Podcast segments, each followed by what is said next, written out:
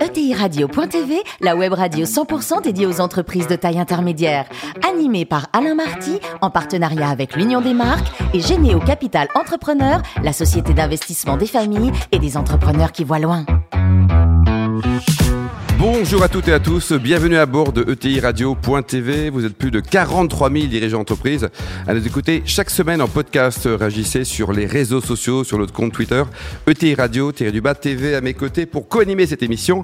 Fanny Letier, cofondatrice de Généo Capital Entrepreneur. Bonjour Fanny. Bonjour. Ainsi que Jean-Luc Chétrit, directeur général de l'Union des marques. Bonjour Jean-Luc. Bonjour. Aujourd'hui, une invitée exceptionnelle, Elisabeth Ducoté, présidente du groupe Tuan. Bonjour Elisabeth. Bonjour. Alors racontez-nous votre première vie, pendant 15 ans, comme si oui, absolument. Mon métier, c'est psychologue, euh, rééducatrice du langage. Et voilà, c'était mon métier du début de ma vie.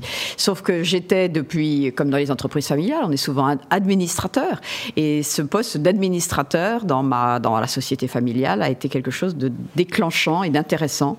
Et qui m'a amené, euh, après effectivement l'exercice d'un premier métier, à rentrer vraiment Donc dans Pas de regret d'avoir changé de vie, quoi. J'ai pas de regret parce que tout ce que j'ai fait avant m'a servi. Et tout ce que je fais aujourd'hui me passionne. Alors racontez-nous un peu l'histoire justement du, du groupe groupe Tuan. Tout débute en 1847. Oui, c'est ça. C'est une longue histoire. C'est une histoire de la, de, du 19e siècle, de l'industrie textile. Et c'est une histoire de la technologie, je dirais, et, qui se réinvente à chaque génération. Et maintenant, qui se réinvente d'ailleurs beaucoup plus. Parce qu'une une société, elle n'est jamais fondée euh, une fois pour toutes. Elle se fonde et elle, se refonde. Et aujourd'hui, je dirais qu'on est dans des périodes de refondation, évidemment, très manifestes. Aujourd'hui, les différents métiers du groupe, on, va les rappeler?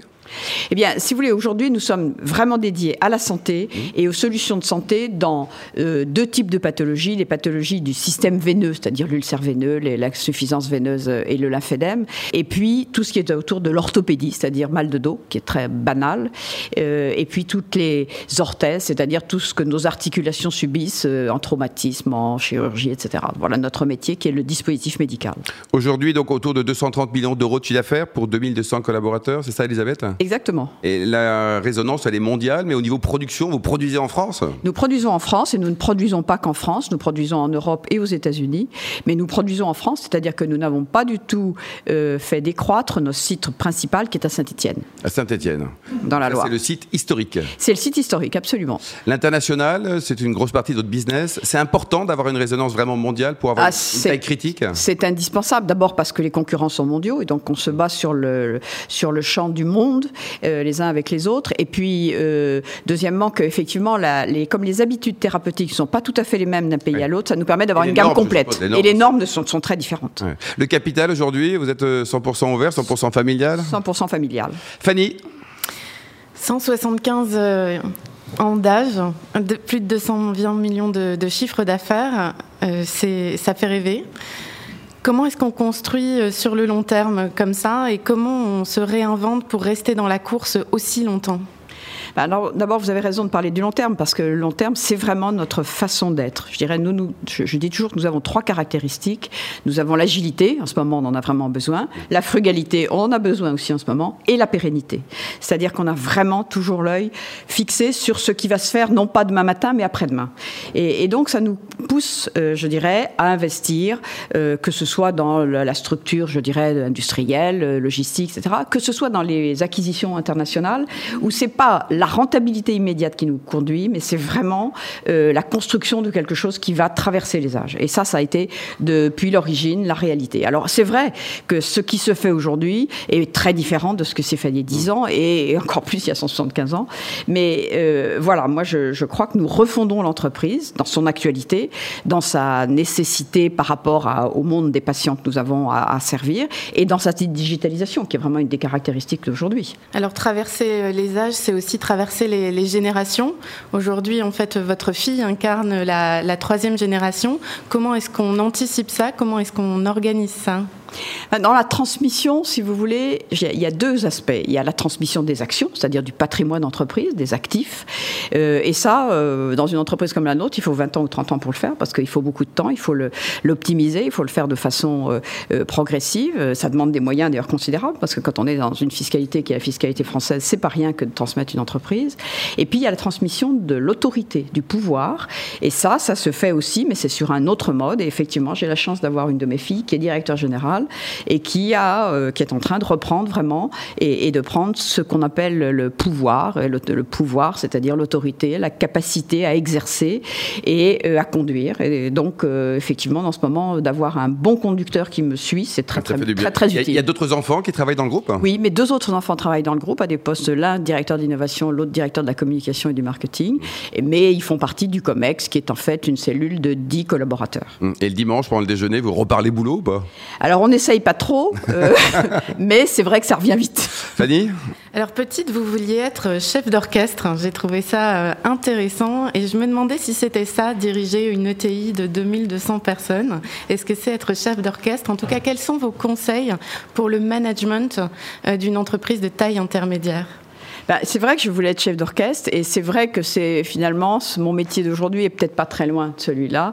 Euh, je, pense que le, dirigeant c'est quelqu'un qui est un veilleur euh, et c'est quelqu'un qui est un allumeur de réverbeurs, c'est-à-dire qui va allumer des, idées pour que les autres euh, essayent de les prendre, de les capter et de les mettre en œuvre. Et, dans le fond, quelles sont les qualités du chef d'entreprise? Moi, je dirais aujourd'hui bien entendre, bien écouter, avoir vraiment l'esprit le, très très ouvert à ce qui se passe. Et c'est vrai qu'aujourd'hui, dans un environnement tellement mouvant, je crois que la capacité d'intégrer ce qui se passe dans, dans, ce, dans cette ère du temps est peut-être une des caractéristiques essentielles. Alors on connaît votre amour pour, euh, pour l'industrie. Euh, c'est un moment euh, particulier avec cette crise. Comment vous regardez ça? Vous travaillez avec la ministre Agnès Pannier-Runacher. comment voyez-vous la réorganisation des, des, chaînes de valeur et l'avenir de l'industrie en France? Vous avez trois heures, Elisabeth. je crois que, voyez, je crois que l'industrie aujourd'hui, c'est vrai qu'on en a beaucoup parlé. On a beaucoup parlé. Cette espèce de, de, de, de crise a été une radiographie de nos, de nos chaînes de la valeur. Et cette radiographie, il faut absolument qu'on la saisisse. Il faut absolument pas qu'on reste insensible à ça. Mais il faut pas non plus rêver. Il faut pas se dire que tout d'un coup, si on ferme un peu les choses, on pourra faire de l'industrie euh, hors du temps. C'est pas vrai. Ou hors du contexte. C'est pas vrai. Il faut se dire que les prix sont des prix mondiaux et que si nous n'arrivons pas à ces prix mondiaux, ben, nous serons rayés de la carte. Donc il faut maintenant arriver à trouver en France les conditions d'une industrie qui soit compétitive. Jean-Luc? Écoutez, moi je suis très impressionné par, euh, par cette trajectoire depuis 1847. 1847 à aujourd'hui, énormément de transformations dans l'environnement et dans la façon dont vous pouvez, j'imagine, adresser vos patients, les médecins, les pharmaciens. Qu'est-ce qui finalement vous a permis de construire euh, la confiance dans votre marque dans la durée? Et peut-être en petite question subsidiaire, Qu'est-ce qui, dans ce que vous évoquiez de cette transformation digitale, va changer et change la façon dont vous opérez pour construire cette confiance? Alors, ce qui nous a permis d'établir notre marque, ben, je crois que c'est quand même le goût de la perfection. Je crois que dans la santé, on ne peut pas jouer avec la santé des gens. Et je crois que quand on apporte une solution de santé qui est bonne, eh bien, euh, il y a immédiatement une, intégration d'une marque qui prend progressivement. Alors, elle n'a jamais assez de notoriété, mais qui prend sa, notoriété progressive. Et je crois que c'est comme ça qu'on l'a fait. Moi, j'aime le produit, j'aime le beau produit, j'aime le produit qui soit parfait. Dans la santé, on ne joue pas. Euh, après ça, euh, effectivement, comment est-ce qu'il va falloir, je dirais, le constituer avec une partie digitale ben Nous, dans la santé, ça va de soi que le digital nous apporte une qualité de la relation avec notre patient.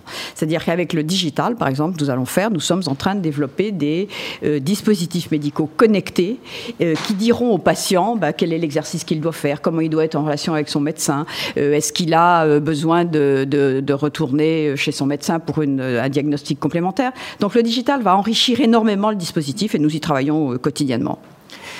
Je, vois, en effet, vous parliez de perfection. Cette perfection, elle vient aussi des investissements très importants que vous faites en R&D.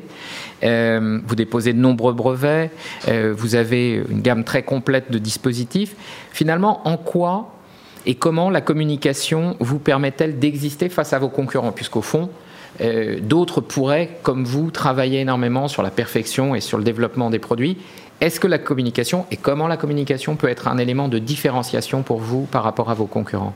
Alors moi je veux dire, effectivement, dans le milieu de la santé, dans le dispositif médical, nous avons une communication extrêmement réglementée. Donc nous n'avons pas le droit de faire ce que nous voulons. Nous faisons des choses qui nous sont totalement édictées par une règle qui elle-même est très très stricte. La meilleure communication, c'est un produit qui est de bonne qualité et qui lui-même, je dirais, va relancer euh, euh, d'autres d'autres utilisateurs. Euh, moi je crois beaucoup à l'expérience, si vous voulez, l'expérience client, c'est-à-dire un client qui a été heureux parce qu'il a porté une orthèse, et ça se porte longtemps une orthèse, quand on a un problème euh, de, fracture, ben pendant un mois, deux mois, trois mois, on va porter une orthèse. Cette expérience client, si elle est réussie, elle va rebondir.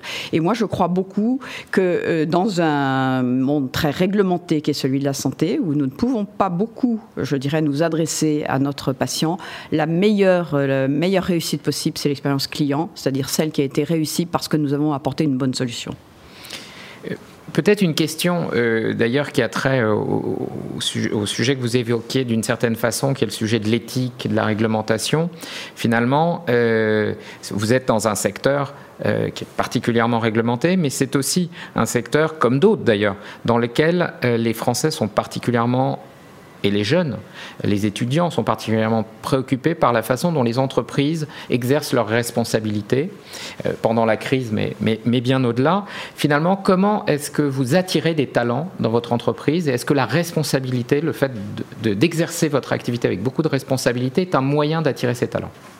Eh bien, euh, oui, moi j'aurais envie vraiment de répondre positivement à cette question parce que nous sommes presque surpris aujourd'hui de la qualité des talents que nous, pouvons attirer. Enfin, nous, avons fait des embauches ces dernières années, ces derniers mois, de très belle qualité, peut-être parce que notre système ETI est attractif pour ceux qui ont eu d'autres expériences professionnelles qui les, euh, peut-être qui les ont un peu déçus. Donc effectivement, dans une structure ETI dans laquelle euh, le mode managérial est un mode très, très collaboratif, très consensuel, euh, eh bien, nous attirons des talents qui, effectivement, nous sont très, très utiles. Il reste longtemps chez vous, Elisabeth? C'est-à-dire qu'il y a un taux de, de renouvellement? Il reste quoi? 5 ans, 10 ans, 20 ans, un siècle? Non, je pense qu'il y a plus de renouvellement aujourd'hui, mais ça c'est dans l'air du temps, c'est normal. Les expériences professionnelles sont différentes. Dans notre vie professionnelle, nous aimons faire des choses différentes au cours de notre vie, c'est normal. les collaborateurs peuvent également évoluer en France ou à l'international? Oui, euh, absolument, euh, absolument, effectivement. En particulier, les, notre, base États-Unis en attire beaucoup. Euh, on voudrait en garder plus en Europe, mais il y a nous demandent les États-Unis. Mais enfin, en ce moment, il ne fait pas très bon d'aller là-bas. Ça c'est clair. Elisabeth, vous adorez le théâtre classique. Il paraît que pendant le confinement, vous avez revisité certaines pièces ben Oui, de, la Comédie Française a fait une émission tous les soirs qui s'appelait La Comédie Continue et qui était magnifique parce qu'ils ont ressorti de grands, grands textes, euh, y compris des textes qui ont été euh, joués il y, a, il y, a, 15 ans, 20 ans, 30 ans, ça. Donc j'ai vu beaucoup de textes de la Comédie bon, Française. confinement, donc euh, sympa, notamment le soir. Et pour terminer, vous soutenez des causes caritatives, humanitaires, à titre personnel ou via l'entreprise? Ben, Oui, bien sûr, parce que si vous voulez, d'abord, il y a autour de, nous, à Saint-Étienne, par exemple, il y, y, y a, des ateliers protégés. Et ces ateliers protégés, ben, pour faire des masques de protection, se sont réouverts et nous ont aidé à faire la confection des masques. Et c'est des gens avec lesquels on est en collaboration depuis des années. Donc euh, voilà, c'est normal, c'est du, c'est du lien de voisinage positif. Merci beaucoup Elisabeth et bravo pour ce parcours juste exceptionnel. Merci également à vous Fanny et Jean-Luc. Fin de ce numéro de ETI Radio.tv. Retrouvez tous nos podcasts sur le site et suivez notre actualité sur le compte Twitter et LinkedIn. On se retrouve mardi prochain à 14h précise pour une nouvelle émission.